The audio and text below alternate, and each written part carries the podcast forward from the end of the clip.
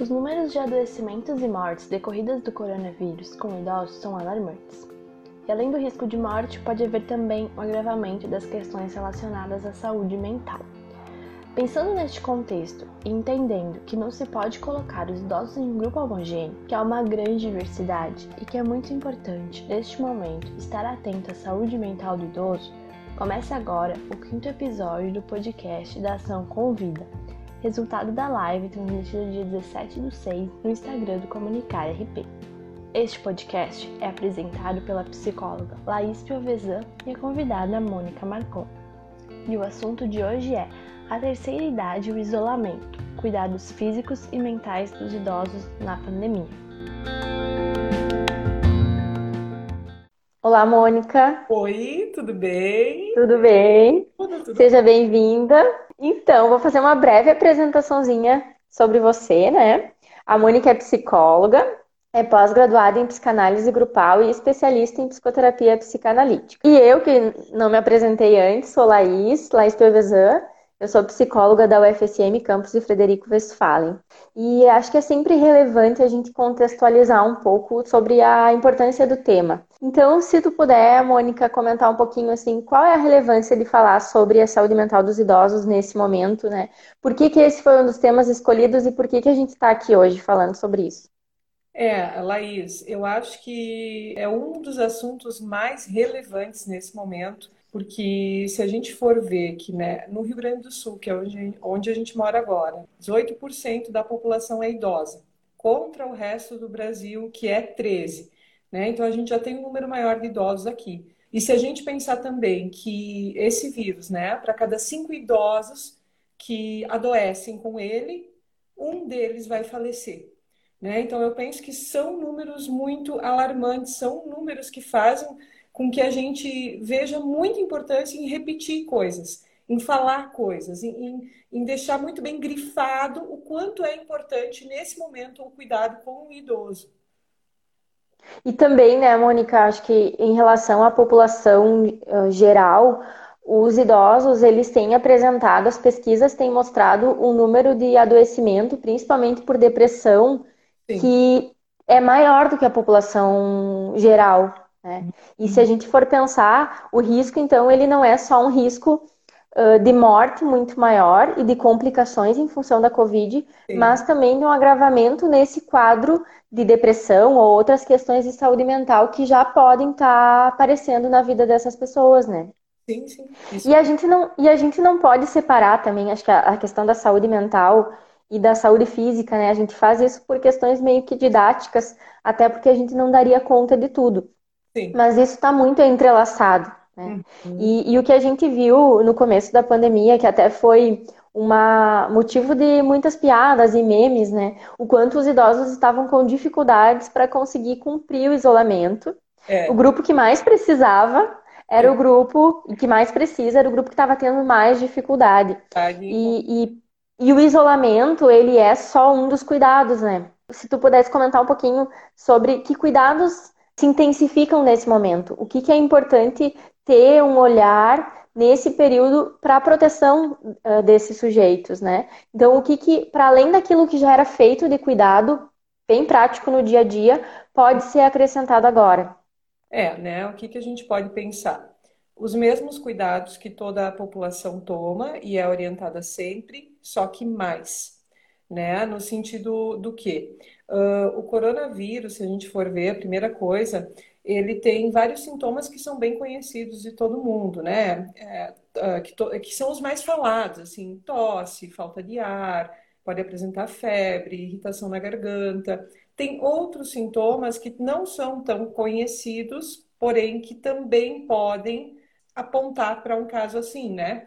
Que é, enfim, dores no corpo, diarreia, falta de apetite, e olfato, enfim. Uh, isso, por que, que eu estou falando isso? Porque a gente pode falar, uh, os idosos, a gente não pode botar eles num grupo homogêneo, como se todos os idosos fossem assim. Todos os idosos estão em casa, todos os idosos.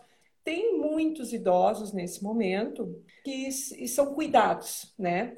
São cuidados por cuidadores. Uh, a grande maioria, acima ali dos 80, enfim, anos, Tem isso. Os outros, né, de 60, não.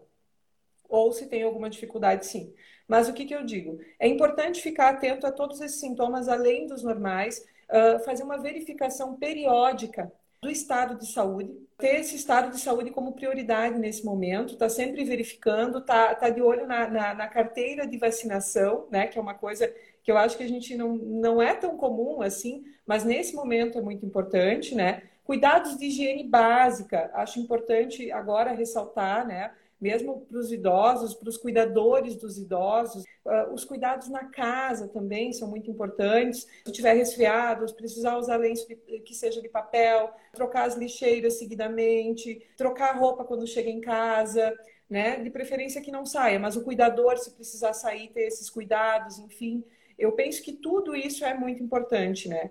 E cuidados para a uhum. saúde mental, Laís, que eu penso aí são bem extensos, né? E o que a gente pode resumidamente falar aqui é o seguinte: usar das tecnologias. Isso é uma das primeiras coisas. Por quê? Porque ficar sozinho mata. A solidão adoece. A solidão e o isolamento agravam doenças físicas que o idoso já tem. E isso é comprovado sem a gente ficar pensando em coronavírus, né? É, é uma coisa comprovada. A pessoa que tem diabetes e se isola fica mais parado.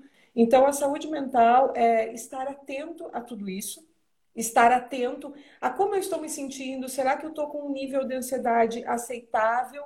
Ou já está beirando o catastrófico, né? Porque aí você, você já começa a, a pensar de forma negativa por muito mais tempo e começa a ver que a ansiedade começa a aumentar. O idoso que tem um cuidador, então o cuidador também fique atento a isso, né, Laís? Aqui na nossa região, no nosso estado, digamos assim, na região sul do país, enfim, tem muito isso, né, dos filhos cuidarem ou de terem cuidadores, enfim, terem pessoas acompanhando. A saúde mental e a saúde física dos cuidadores também é muito importante nesse momento. E o que a gente vê também é que tem cuidadores formais e cuidadores informais. E muitas famílias se revezavam, né, para fazer esses cuidados. Então, cada semana ou cada dia era um dos filhos, um dos, dos familiares que faziam esse cuidado.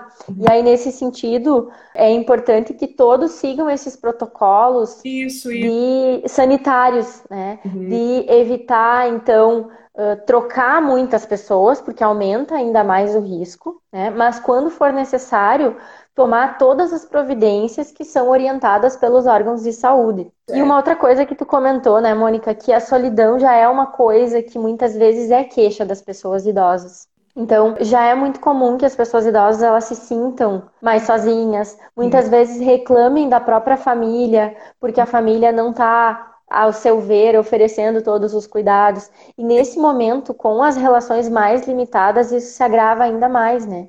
Esse sentimento de solidão é algo que pode ser um grande fator de risco para o adoecimento nesse momento. É, isso é, é, algo muito importante, né? A solidão adoece, né? E agora a gente está num momento em que é pedido um pouco mais de isolamento, mas isolamento não quer dizer solidão, né?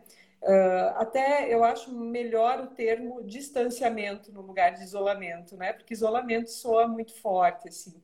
Então, o que eu penso, né? Não deixar o idoso sozinho, né? Mesmo que ele more sozinho, mesmo que esse seja o protocolo, de fazer ligações diárias, de monitorar a saúde mental, do idoso, as pessoas da família mesmo, né? De, de fazer todo esse papel, porque o que importa é, é, é mostrar, é mandar foto, é mandar vídeo, é mostrar que está presente de coração, né? É mostrar, não, tu não está sozinho, né? Tu não, não vai morrer, tu não está abandonado, né? Isso vai passar, né? Eu acho que isso é muito importante. A saúde dos cuidadores é interessante, né? Que cuidados eles devem ter? O mesmo que eles têm com o idoso para eles eu acho que esse seria o ideal, né? Eu sei que nem sempre é possível, mas é o ideal, né? Assim, cuidar muito para onde sai, por que sai, se tem necessidade de sair, né? Restringir bastante as saídas, né?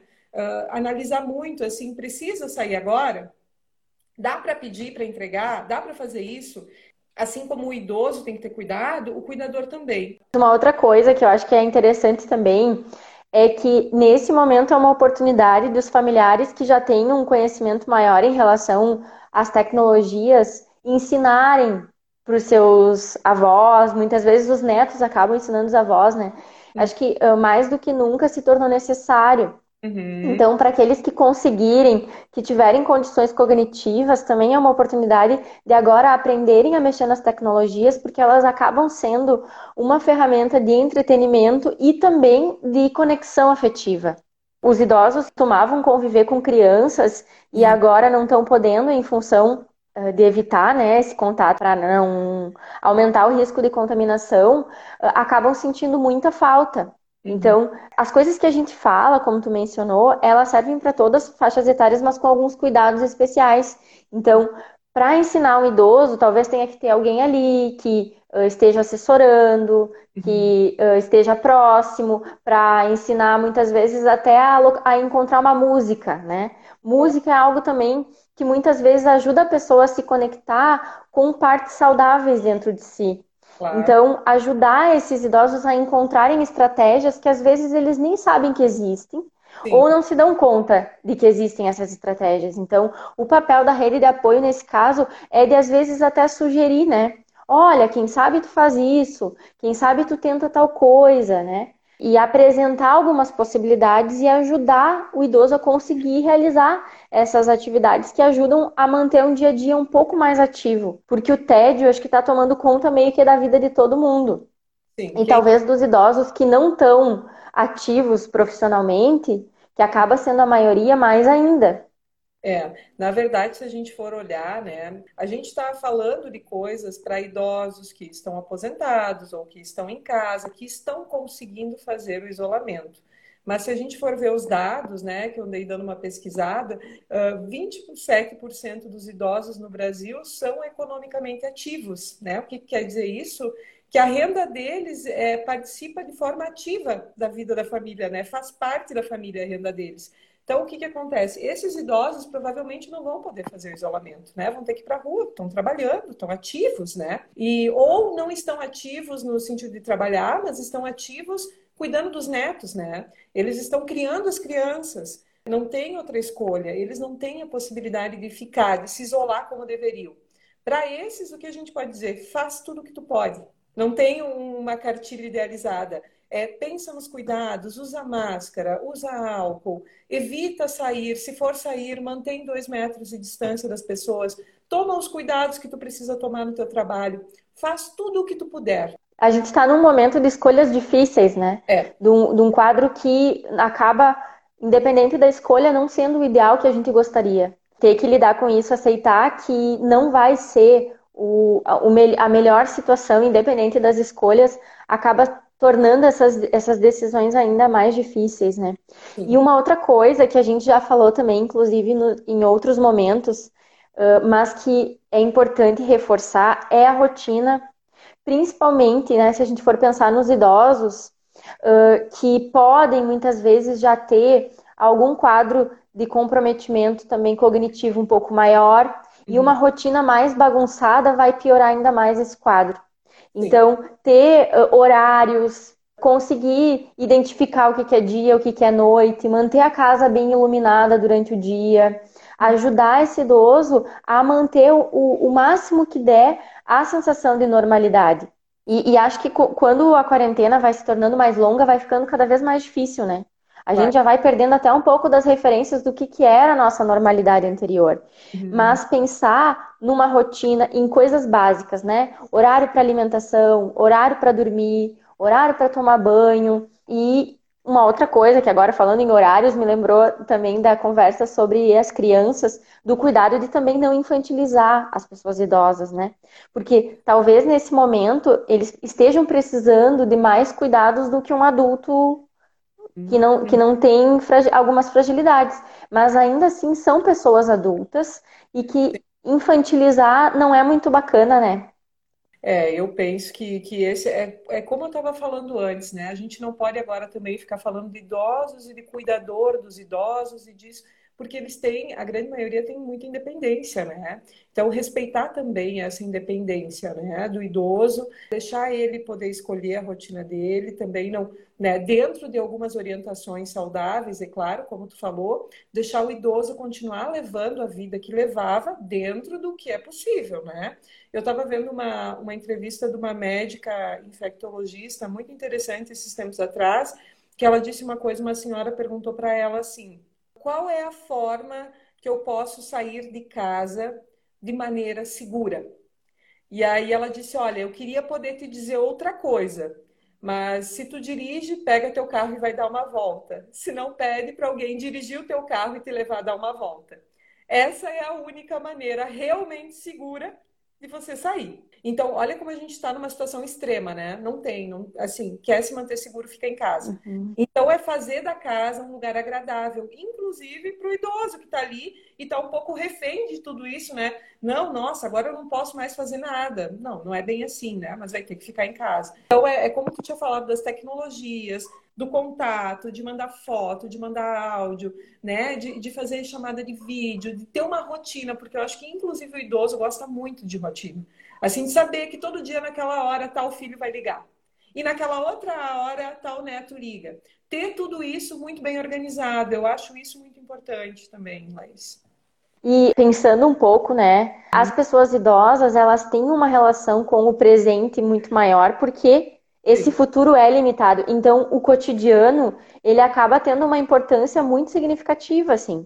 É, são essas pequenas coisas do dia a dia que vão dando cores para a vida do idoso. Por isso que talvez também foi tão difícil eles aceitarem agora, de, de, uma, de alguma maneira, me parece que, que isso, pelo menos, não tem sido muito falado. Acho que uh, já entenderam um pouco da gravidade da situação, por mais que a gente perceba que está tendo uma flexibilização do uhum. distanciamento, que algumas pessoas já não estão, mas tendo alguns cuidados. Mas eu, pelo menos, não ouço falar muito mais dos idosos que não estão respeitando. Acho que tá meio que todo mundo, assim. Tem os que respeitam, tem os que não respeitam. Mas se a gente for pensar, assim, uma saidinha para ir na padaria, tomar um chimarrão na casa da vizinha, isso tem um, um, uma importância muito grande para a pessoa idosa. Então, tirar isso da rotina dela acaba tornando essa rotina muito sem graça muitas vezes, né? E talvez até por isso que foi tão difícil, e ainda é provavelmente, para os idosos conseguirem cumprir essas, essas regras estabelecidas de proteção, né? Uhum. É, o que, que eu penso né, sobre essas questões assim de saidinhas, de visitas, né? Tem que ter uma rigorosidade nesse momento. Tenho outra coisa para dizer sobre isso, entende, Laís? Eu sei que é difícil, né? O idoso tem uma cultura maior, eh, principalmente na nossa região, de receber visita, de visitar. Como isso é difícil agora, né? Porque o ideal seria que não, que isso não acontecesse. O ideal nesse momento, infelizmente, é isso, né? Não é um ideal legal, mas é o ideal que se tem.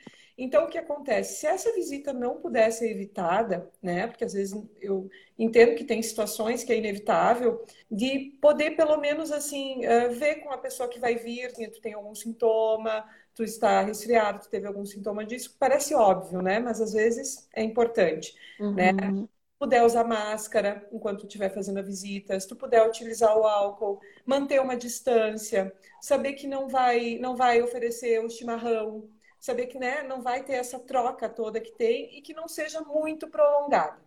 Né? Se não puder evitar, porque às vezes eu, eu entendo que mesmo o cuidador se sente constrangido em evitar, né? A visita dizer, olha, não, fulano, infelizmente não vou poder te receber, né?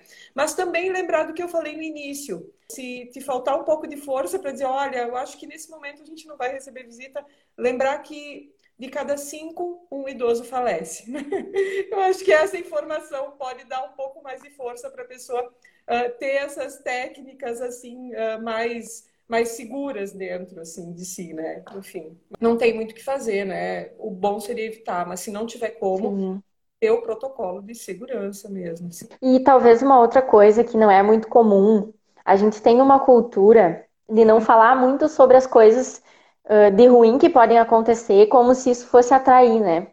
Isso. Mas é. às vezes pode ser tranquilizador. Então, claro. por exemplo, um idoso que vai ter que ser internado, uhum. de a família conversar com ele sobre como é que ele quer que cuide das coisas dele nesse período de, de hospitalização, como é que vai ser o contato, né? Porque infelizmente as hospitalizações agora elas estão sendo muito mais duras também, em função das restrições de visita, da pessoa acabar ficar muito, muito ficar sozinha no hospital, né? Uhum. Então, uh, às vezes pode ser até tranquilizador assim uhum. de fazer alguns combinados. Então, ah, se se essa pessoa adoeceu, acabou adoecendo, tá, testou positivo para o Covid e, e, possivelmente vai ter que se internar, né? De fazer algumas combinações.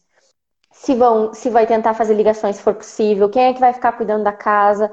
Uh, eu, eu vejo que para as pessoas idosas, assim, tem algumas preocupações muito muito específicas, assim. Quem é que vai ficar cuidando aqui da. Quem é que vai abrir, vai ventilar a casa? Quem é que vai cuidar do cachorro? Quem é que vai fazer essas coisas? E às vezes saber que tem alguém que vai estar tá cuidando disso já é muito tranquilizador. Então, uh, acho que falar dessas coisas também, né, nos casos em que isso estiver possivelmente para acontecer, também pode ser interessante, né? Acho que essa cultura que a gente tem de não falar das coisas, às vezes só aumenta ainda mais a angústia e a ansiedade, né? Falando um pouco sobre angústia e ansiedade, imagino, né, até por esses dados que tu trouxe e por ter falado, é sabido que a mortalidade é muito maior entre idosos, o medo do, do adoecimento, essa ansiedade relacionada a tudo isso também aumenta bastante, né?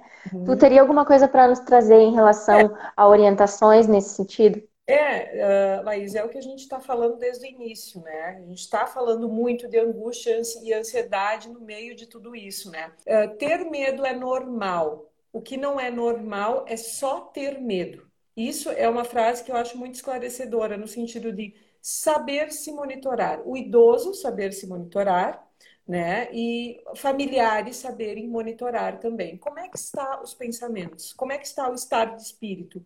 Né? Como é que está o cotidiano? Porque a gente, a gente consegue ver quando as coisas não estão bem. E aí se vê que está tendenciando muito a um estado mais deprimido por um período maior de tempo, uh, procurar ajuda profissional. Ou, ou então, pessoas que já tinham alguma comorbidade, que já vinham de situações que tinham algumas complicações psicológicas essas a gente tem que ficar mais atento ainda, né? Porque nesse momento, então, é o gatilho. Ficar muito atento a isso, ficar muito atento ao estado emocional, ao que é normal, né? Porque o medo é bom também. Ter um pouco de medo não é ruim, é bom. Porque te faz ser mais cuidadoso do que tu seria numa situação normal.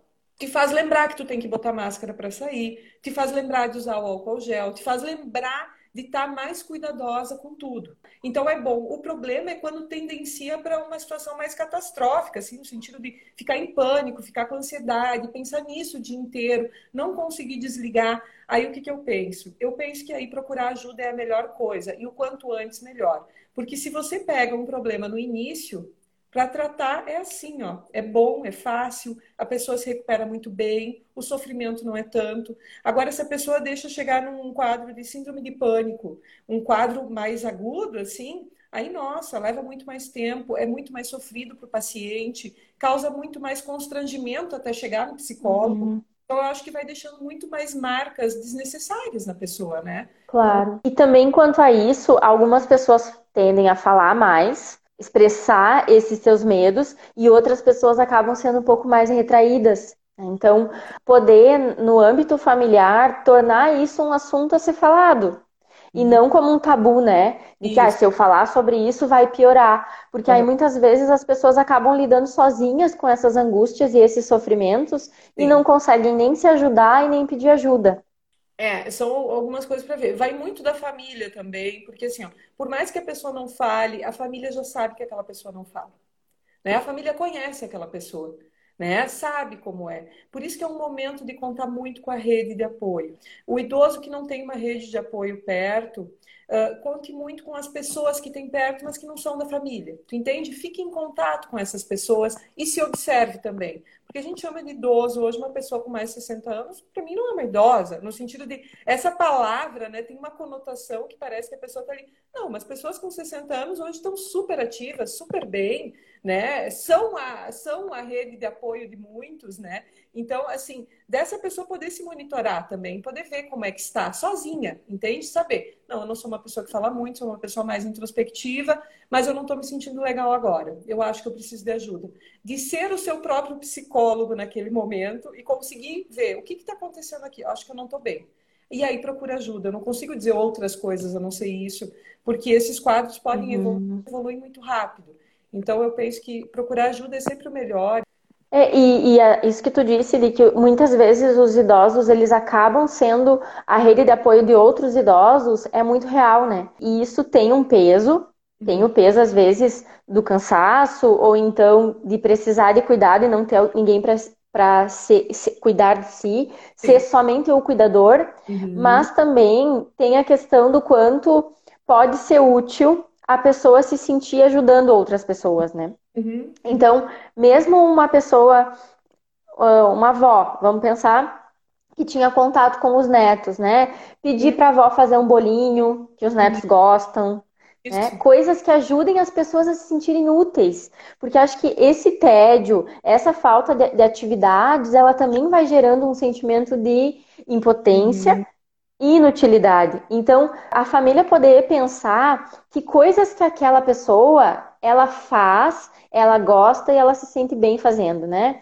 Seja fazendo comida, seja fazendo alguma outra coisa, né? Seja fazendo um crochê, seja cuidando das plantas. Acho que se sentir útil é bem importante para todos nós nesse momento e para os idosos mais ainda, né? E lembrar também que é muito importante para os idosos sentirem que o passado deles tem importância. Uhum. Então, organizar fotografias, pedir para eles contarem sobre histórias, isso pode ser em ligações, pode ser, ah, escreve uma carta, eu quero que tu escreva me contando um pouco como é que foi a história da tua juventude, né? Ajudar também esses idosos a, a se conectarem com a própria história. E acho é. que isso pode ser feito de várias formas, mas só algumas dicas assim, porque às vezes as pessoas elas não conseguem pensar em muitas coisas, né? Eu queria fazer alguma coisa, mas não consigo pensar. É. Então a gente está aqui também para ajudar a dar umas dicas. É, eu acho que é bem o que a gente falou, né, antes, é estar presente de coração, mostrar que ele não está sozinho. E só para reforçar, assim, Mônica, da, do pedido de ajuda profissional, aqueles idosos que têm comprometimentos cognitivos, né, seja por Alzheimer, outras questões que comprometem a compreensão, vão precisar de muito mais cuidado, né? E talvez até que os cuidadores, a família, possam, com a rede de saúde, seja um psicólogo, seja com o posto de saúde, com as pessoas que já são próximas ali da comunidade, né? Também pedir ajuda, assim, como ajudar essa pessoa que às vezes nem entende muito bem o que está acontecendo a lidar com esse momento tão difícil, né? É. Se a gente for pensar que talvez tem idosos que nem entendam muito bem o que está acontecendo, não saibam porque as pessoas estão de máscara, porque eles não conseguem ter essa compreensão, né? E aí também a rede de saúde está próxima. A família saber que pode contar com os profissionais do posto de saúde, da equipe, enfim, que atendia essa pessoa é bem importante também, né? É, é o que eu penso, né? E mais do que a saúde mental do idoso, eu acho que um grande trunfo para a saúde mental do idoso é a saúde mental do cuidador do idoso. Porque geralmente é uma carga pesada. Um cuidador de idoso pode ser um filho, uma filha, um profissional, tem que estar com a saúde mental em dia, tem que estar bem, porque tudo ao redor vai ficar bem, né? Porque geralmente é esse cuidador que comanda o ritmo das coisas, né? Então, do cuidador também ter um cuidado com a sua saúde mental, procurar ajuda se necessário, para dar conta do recado, né? Porque acaba ah, sobrando muito para ele tudo o que acontece, a angústia, a ansiedade do idoso e tudo mais, acaba ficando muito com o cuidador. Né? É todo mundo, né? Cuidar da saúde mental. Mas, claro, algumas pessoas precisam Sim. ter um pouquinho mais de atenção em função de algumas fragilidades, algumas vulnerabilidades, né? Uhum. Então, Mônica, não sei se você quer acrescentar mais alguma coisa, mas queria agradecer pela tua disponibilidade. Valeu.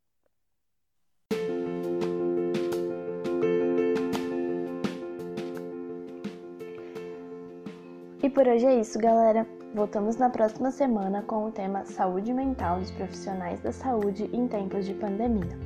E você pode acompanhar muito mais da ação convida nas redes sociais do Comunicar RP. Obrigado por nos ouvir.